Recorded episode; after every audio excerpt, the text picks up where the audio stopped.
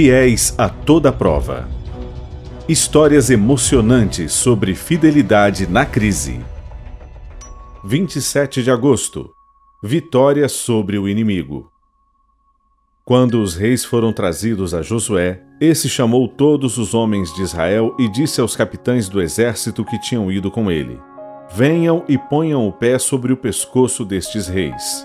Não tenham medo, nem fiquem assustados. Sejam fortes e corajosos, porque assim o Senhor fará com todos os seus inimigos, contra os quais vocês lutarem. Josué 10, 24 e 25 Meu nome é Paola Contreras e moro em Santiago, no Chile. Toda tarde, quando os raios de sol começam a perder o brilho, eu e meu marido, Ângel Montenegro, realizamos nosso culto. Sempre começamos um momento de adoração a Deus com uma oração, a fim de convidá-lo para o encontro.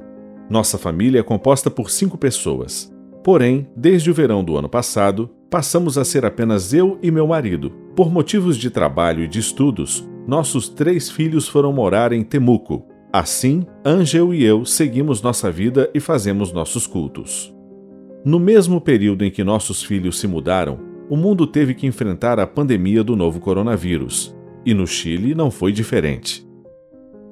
Depois de algum tempo, eu e meu esposo começamos a sentir sintomas da Covid-19, especialmente ele, e tivemos que ir ao hospital com urgência.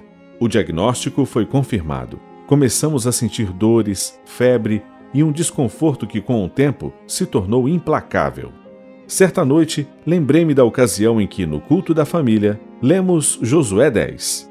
Imaginei-me ouvindo Deus me dizer: Venha, coloque o pé no pescoço do inimigo. Não tenha medo nem fique assustada. Seja forte e corajosa.